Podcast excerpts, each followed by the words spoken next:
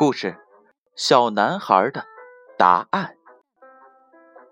英国某家报纸曾举办一项高额奖金的有奖征答活动，题目是：有一个充气不足的热气球上载着有三位关系世界兴亡命运的科学家。第一位是环保专家。他的研究可以拯救无数的人们免于因环境污染而面临的死亡厄运。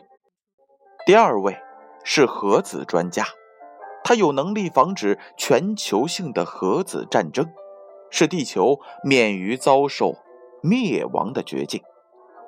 第三位呢是粮食专家，他能在不毛之地运用专业知识，成功的种植食物。使几千万人脱离饥饿。此刻，热气球即将坠毁，必须丢出一个人以减轻载重，使其余的两个人得以存在。请问，该丢下哪一位科学家呢？问题刊登出之后，因为奖金数额庞大，信件如雪片般飞来。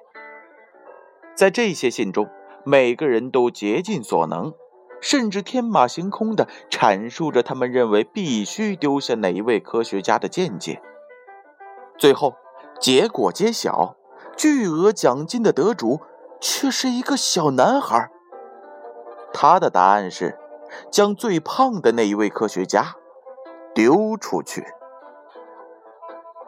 小故事，大哲理，在这则故事当中，又有怎样的大哲理呢？在问题的理性思考不能解决问题时，不妨来一个感性的直觉判断。问题往往是我们自己给弄复杂了。故事：小男孩的答案，由建勋叔叔播讲。